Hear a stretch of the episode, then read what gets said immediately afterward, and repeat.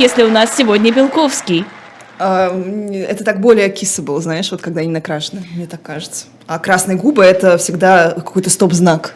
Станислав Белковский в нашем эфире. Как вам губы Лизы Лазерсон? Не считаете ли вы, что они недостаточно яркие?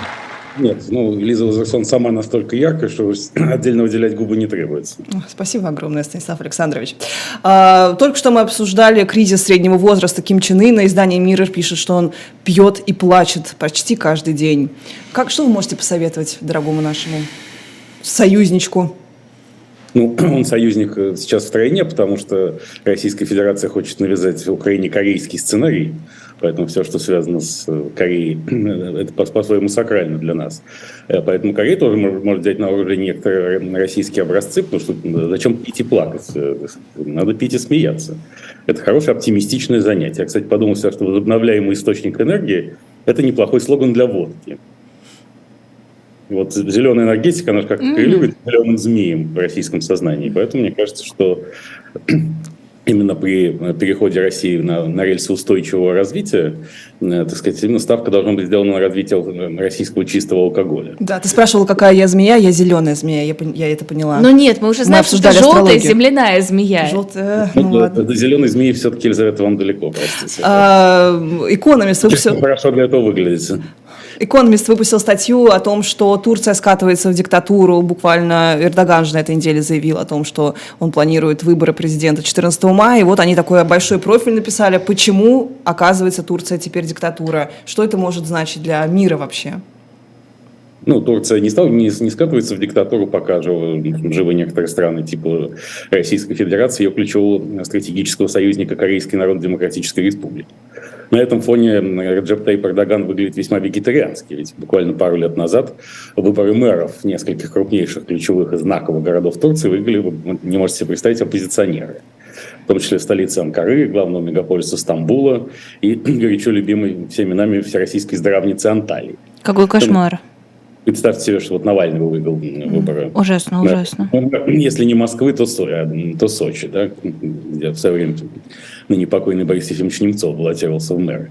А Это, собственно, является для Эрдогана главной опасностью, поскольку он сейчас уступает по популярности любому из оппозиционных лидеров, он пытается устранить их силовым путем. Вот уже э, мэра Стамбула, одного из потенциальных претендентов на президентский пост, приговорили к двум с половиной годам на тюрьмы, и не за коррупцию, как вы могли подумать, а за оскорбление Центральной избирательной комиссии которая как удобно. уязвлена- в лучших чувствах, это потянуло на два с половиной года тюрьмы. Остается еще несколько оппозиционных кандидатов, в том числе нынешний мэр Анкары Мансур Яваш.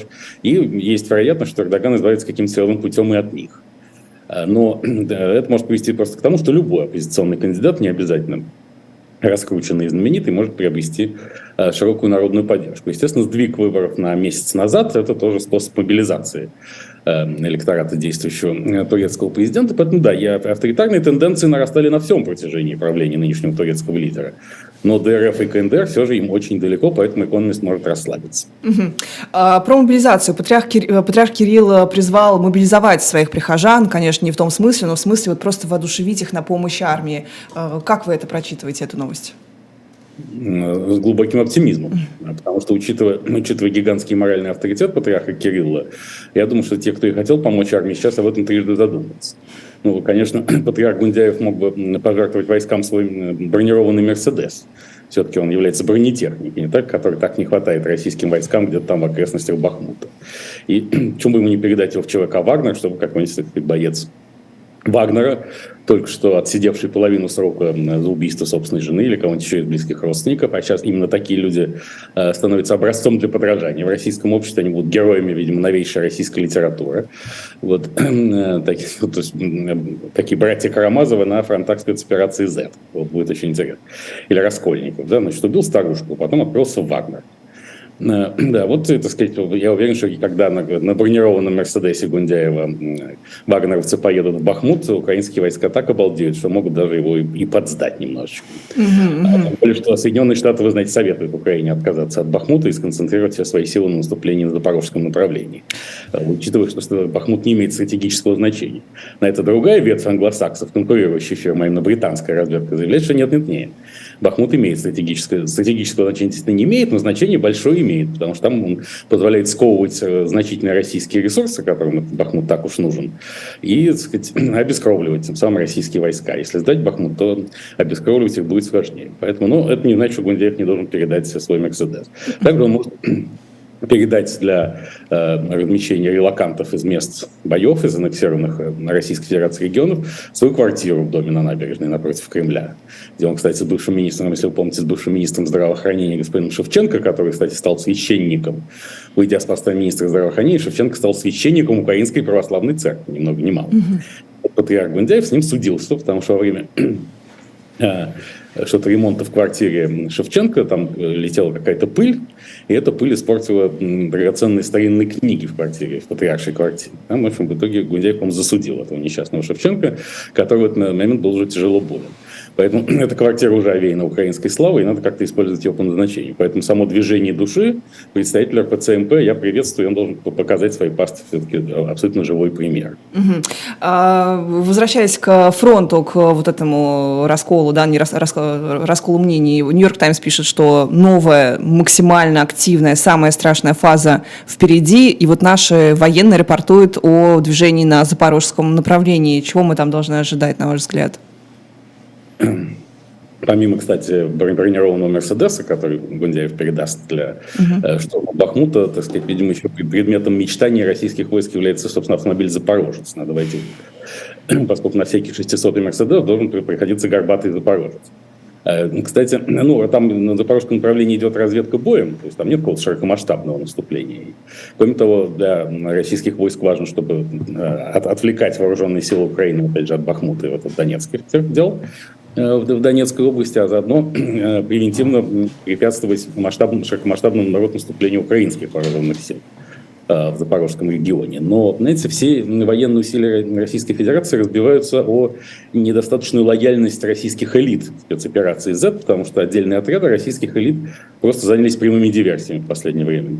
Да Эти диверсии сразу бросаются в глаза, но видно, что фактически идет шельмование спецоперации Z и даже возвеличение противника. Примеры? Например, например, автомобиль «Москвич» китайский, он целиком китайский, там как шильдик от «Москвича», а, значит, получил название «Москвич Зе». Это хм. явно в честь Владимира Александровича Зеленского. Ясно, что, так сказать, и мэрия Москвы, которая принадлежит этот завод имени Ленинского комсомола, и Министерство промышленности и торговли должны отметить, почему москвич называется «Москвич Зе», а не «Москвич Пу», как было бы совершенно логично его назвать. Уинни? Уинни да Пу патриотических позиций. Ну, Винни, э, собственно, Винни-Пух, кстати, такая сеть детских магазинов переименовали в Винни, да? Винни-Пух же это, это тоже по-своему символ Единой России, это же медведь, то есть Конечно. это тоже тотемное животное. Поэтому тем более москвич Пу, это очень, так сказать, а, с пятачком. Да-да-да. А Запорожец? Как, как назовем?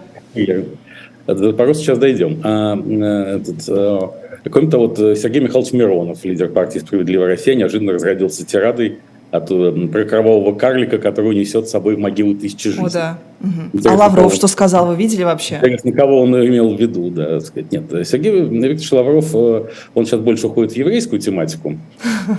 Поскольку, вы так это называете? Он, будучи этническим армянином, он прекрасно помнит э, культовый анекдот на эту тему. Помните, как умирает католикос всех армян? И последний его заповедь, он говорит, «Э, дети мои, больше всего на свете берегите евреев. А почему евреев? Потому что когда расправятся с евреями, тогда уже примутся за нас армян. Ой-ой-ой, какой-то анекдот с бородой, а борода Герасимов запрещает вообще-то в армии. Но подожди, Кадыров-то защищает? Да, кадыровский анекдот. Насчет бороды тут, так сказать, значительная часть патриотической общественности как раз за. Евгений Викторович Пригожин сам заявил, что бриться некогда во время войны, поэтому борода – это хорошо. Вот. А Александр Гельевич Дугин, наш ключевой философ современности, он э, давно уже проповедует теорию, собственно, все проблемы России от того, что в правящем классе не носят бород. Правда, частично мы знаем, что бороды носят, потому что борода – это фиктивная жена гея, знаете, да? Конечно. Еще другое название что? фиктивной жены гея – это чайка. Борода. Которая... Что у тебя есть некая история, что у тебя есть жена официальная, mm. да, прикрытие. Да, еще чайка тоже называется, вот фиктивная жена гея, да, ну, чайка, собственно, это, как мы знаем, символ Московского художественного театра. Да куда увольняют актеров, опять же, за нелояльность спецоперации Z. Поэтому на МХАТовском занавесе все это выглядит на сегодняшний день э, достаточно двусмысленно. Надо Константина Юрьевича Хабенского как-нибудь обратить внимание на, на то, что в эпоху борьбы с ЛГБТ, плюс сообществом иметь логотипом чайку, это, так сказать, учурбор на, на худой конец. Да, Вот, и- но, понимаете, тут э, все же это еще спряжено, э, то есть э, с- Сергей Викторович проповедует тезис о том, что русские – это гонимые евреи наших времен. И тут, э, поскольку в системе образования в связи со спецоперацией Z происходят мощнейшие перемены, э, обращаю ваше внимание, тут все сходится один к одному. Во-первых, э, на уходящей неделе было заявлено, что вернувшиеся с фронтов ветераны спецоперации Z, в основном бойцы Вагнера, будут преподавать в школах ОБЖ. Обеспечение, нет, или как называется, да? Да, Безопасность. безопасности, безопасности, про которую Сачков, кстати, Ну, говорил. учитывая, учитывая э, состав ветеранов спецоперации, воюющих под, под знаменами Вагнера, было бы логично еще ввести в школьную программу предмет АУЕ. Вот вас сейчас за пропаганду запрещенного в России сообщества или как субкультуры, вот Да. у вас и все, и, и То есть того. как же оно запрещено, когда вот, пожалуйста, оно идет, оно составляет цвет российских вооруженных Так оно сил. называется уже по-другому. ОБЖ теперь. Ну, это можно как-нибудь переименовать, но дело в том, что действительно русский человек должен быть готов к тюрьме. Правильно? Как и к суме. Ну, к суме его готовит экономическая продуктивная политика российских властей. А, так сказать, как раз школа, это к чему она должна говорить? К войне и к тюрьме, а не заниматься всякой ерундой. Это, собственно, так и а, идет оптимизация ли- про- программ по литературе. Как мы сегодня знаем, единороссы предложили исключить из программы «Архипелаг ГУЛАГ» Александра Александровича Солженицына. И я считаю, это очень хорошая новость. Потому что вс- всякое дело должно быть вот в, в эпоху заката каких-нибудь империй, систем, режимов. э, Этот режим просто обязан довести до абсурда все, чем он занимается. И поэтому чем больше таких э, признаков того, что до абсурда все и доводится, тем оптимистичнее мы должны смотреть на это дело. Да? Да. Тем более, что значит, зачем в современной программе архипелаг ГУЛАГ? Э, Тем более, что, в общем, когда уже становится понятно, что сначала попасть в тюрьму, а потом на войну, это и есть главное предназначение русского человека. Иначе ему жить незачем. Поэтому надо как-то переписать архипелаг ГУЛАГ. Э, м, Причем это нужно, э, можно обеспечить юридически. Вот вы знаете, что Роман Аркадьевич Абрамович э, несколько лет назад выкупил, Право. погасил карточные долги Федора Михайловича Достоевского в Баден-Бадене, кажется. Да? Тем самым он в порядке регресса может подать иск и объявить себя соавтором романов Достоевского. Таким же нужно как-нибудь э, какому-то приделать соавтора Александра Александровича Солженицына задним числом, какого-нибудь российского патриотически настроенного олигарха, и переписать архипелаг ГУЛАГ, показав, что, что ГУЛАГ это со, с огромным знаком плюс. Да, что, так сказать, советские люди мечтали оказаться в ГУЛАГе, и многим из них это удалось. Потому что вся э, практически официальная российская пропаганда сегодня не построена на том, что самое достойное – это сначала идешь в тюрьму, потом отправляешься на фронт борьбы с э, нацистами и наркоманами. Как. Пригожин хочет. И если совсем тебе повезет, ты там погибнешь. Но если не совсем, вернешься и будешь преподавать в школе ОБЖ и э, сопутствующие предметы, а заодно пойдешь в Государственную Думу, поскольку уже создаю, резервируются квоты для... так сказать, опять А, Преступление и наказание, кстати, для этого в этом смысле отлично заканчивается. Там же в Да, тюрьме да, нет, непонятно, есть ли раскаяние. Да, абсолютно, да. Но, кроме того, конечно, в школьной программе должны быть сделаны акценты на произведениях, которые отражают э, не только смысл, но и дух спецоперации Z. И таких произведений как минимум два, и три я вижу. Это бессмертные романы Ильфа и Петрова «12 стульев и золотой теленок». А Там просто вот все, что в них происходит, это и есть спецоперация Z, одна огромная. А, Потому что, например, помните, как вот, ваша политическая кредо всегда. Это же про Россию навсегда, правда, абсолютно. Или там же это все в главе со- Союз меча и орала, а вот все, все, так сказать, войско сторонников спецоперации Z, э, это и есть большой, большой союз меча и орала, и там Остап Ибрагимович Бендербей, который, безусловно, И там Галкин тоже есть. Помните, Галкин, Малкин, Палкин, да. Чалкин и Залкин. Залкин, Залкин, да, без- безусловно. Они, значит, э, Остап Ибрагимович там собирал деньги на детей. В Союзе Да-да-да-да-да. меча и орала? А, так сказать, э, дети этого не дети вас не забудут, он говорит. Вот дети вас не забудут, это то, что проповедовала на днях э, бывшая уполномоченная по правам ребенка, а ныне вице-спикер Государственной Думы Анна Кузнецова, которая предлагала отобрать квартиру релакантов, нелояльных спецоперации Z, а отдать их сирот. Да, абс- абсолютно. Остап Ибрагимович э, в, чи- в чистом виде. Ну и, конечно, барон Мюнхгаузен так сказать, э, бессмертное произведение господина Распе, да, кто автор книги про барона Мюнхгаузена, э, классической, потому что все вот, э, вся нынешняя пропаганда спецоперации состоит из одного сплошного Мюнхгаузена. То он, кто-то летит из пушки на Луну, а тот кто-то вытаскивает себя из болота за волосы. Вот спикер э, Государственной Думы Вячеслав Викторович Володин, кажется, чуть ли не сегодня или вчера заявил, что все, сейчас, если еще будут поставки вооружения Украине, тогда придется, поскольку российское оружие технологически совершеннее западного, а это Мюнхгаузен в чистом виде, то, значит, будет нанесены удары, и, в общем, Запад будет, безусловно, уничтожен. Это э, уже цитата не из первозданной книги Раста о Мюнхгаузене, а из э, культового советского фильма, тот самый Мюнхгаузен Марка Анатольевича Захарова по сценарию Григория Израильевича Горина, где, собственно, Бюран Мюнхгаузен предъявляет ультиматум Англии, если вы помните. Обещаю ее То есть у Володина это такой фанфик, да? Да, абсолютно. Определяет ультиматум, и, так сказать, э, все находятся в ажитации по этому поводу. Естественно, испугавшись, Англия полностью удовлетворяет ультиматум барона Мюнхгаузена. Вот, то, то, все, так сказать, тут э, и сознательно, и бессознательно идет э, следование этим великим образцам. Также, исключая архипелаг ГУЛАГ, тут был предложен, и, кажется, Владимир Владимирович Путин лично об этом говорил, как крупный литературовед наших дней. Он все-таки следует здесь ролевой модели Э, Иосиф Виссарионович Сталин. Да? Товарищ Путин, вы большой ученый, во всем познавший толк. А это как раз очень хорошо звучит в устах вагнеровца, это стихотворение. А я простой российский заключенный. И мой товарищ, кто там, какой серый царский волк, потому что царские волки это да, какая-то... Рогозин, с, пуш, с пушкой, который тоже, кстати. Который, который, да, из пушки, ну, абсолютно. Это, это, это абсолютно относится к Рогозину, потому что, правда, из французской гаубицы Цезарь, он, так сказать, там удалился в объятия своего космоса персонального, как говорил Федор Михайлович Достоевский, опять же, которого тоже надо подвергнуть ревизии с помощью Абрамовича, и чтобы Раскольников и братья Карамазовы отправлялись на спецоперацию Z в финале, так сказать, и так далее. Не только князь Мышкин, будучи полным идиотом, едет в Западную Европу обратно. А тот, кто не идиот, безусловно, идет погибать за Владимира Владимировича Путина. Вот. И а, на чем, на чем мы остановились? Да. Рогожин убивает, убивает Настасью Филипповну, да, садится да, в тюрьму. Достоевский говорил, что из русского хаоса образуется русский космос.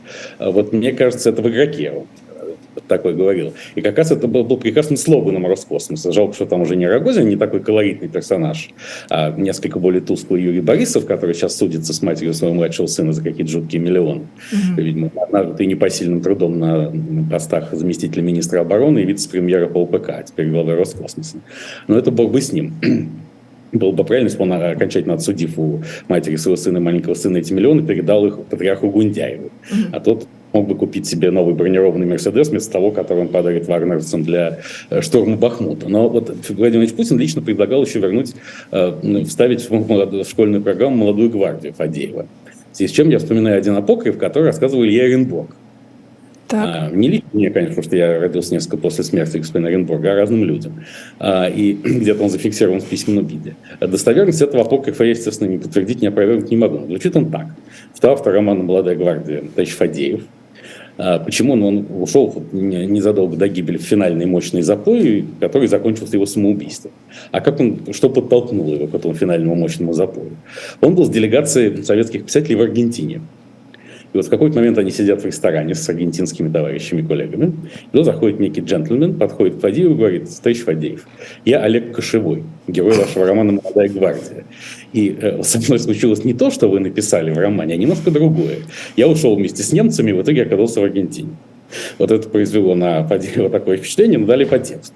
Поэтому, мне кажется, это тоже надо вот как-то вставить в молодую гвардию, да, сказать, тем более, что Россия сейчас хочет укреплять свое присутствие в Латинской Америке. И президент Венесуэлы Николас Мадуро предложил какой-то создать альянс союзников России и Китая правда, хочет ли этого Китай, пока неизвестно. Россия хочет, потому что она всячески стремится показать, что она не осталась в полном одиночестве, вопреки всем титаническим усилиям Владимира Путина по обеспечению этого.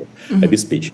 Станислав Александрович, а вот учитывая такую власть Хабада и вообще еврейских организаций, которые нас помощников Патрушева снимают вот так вот по щелчку пальцев, будет ли пересмотр Достоевского и его наследия как антисемитской литературы и а исключенную школу? Ну, какой, какой там антисемитизм, ну что? А как старушка-проценщица, она была совсем как еврей, поэтому ее никому не жалко.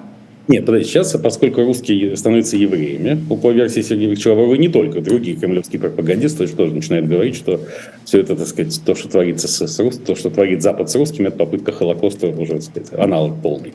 То, мне кажется, в школах нужно вести изучение Тора. Да. По, по израильскому принципу, э, то, то, пока ты учишь Тору, ты получаешь отсрочку от мобилизации, поскольку сам факт изучения Торы, он способствует успеху спецоперации Z. Конечно. Поэтому Можно на Красной изучения- площади еще молиться. Там что же, там по- почти стена плача есть. Ну, э, там до стена плач, там и комната смеха. Да. Которая на базе мавзолея Вла- Владимира Ильича Ленина. Для того, чтобы когда сказать, кто-то хочет порадоваться успехом российских войск на фронтах спецоперации Z, заходишь в мавзолей и прямо над гробом вождя можешь хорошо посмеяться. На самом деле у меня очень важный вопрос на почве того, что мы обсуждали с тобой вчера. Станислав Александрович, а вы какую роль играете в мировом правительстве тайном? Не, я вообще не знаю его существования. А что там? В А что- смысле? А Мы вчера назначали просто всех. Вот, э, предлагали, предлагали должности, назначали всех. Ну и а кто там в правительстве-то? А вы, кто, Ну, там вы уже- кем вы хотели быть? Ну, Соловей, Там конечно. уже есть Соловей. Потапенко. Потапенко стандартизацию, чтобы везде розетки были одинаковые, чтобы меры и веса были э, там, не дюймы и сантиметры, а все, чтобы было унифицировано. Стандартизировано, да. И что Чтобы еще? все по одной стороне ездили. Сла- а пока мы- Соловей мы не знаем, кто будет. Соловей, он сказал, что он будет петь. Так Да. что...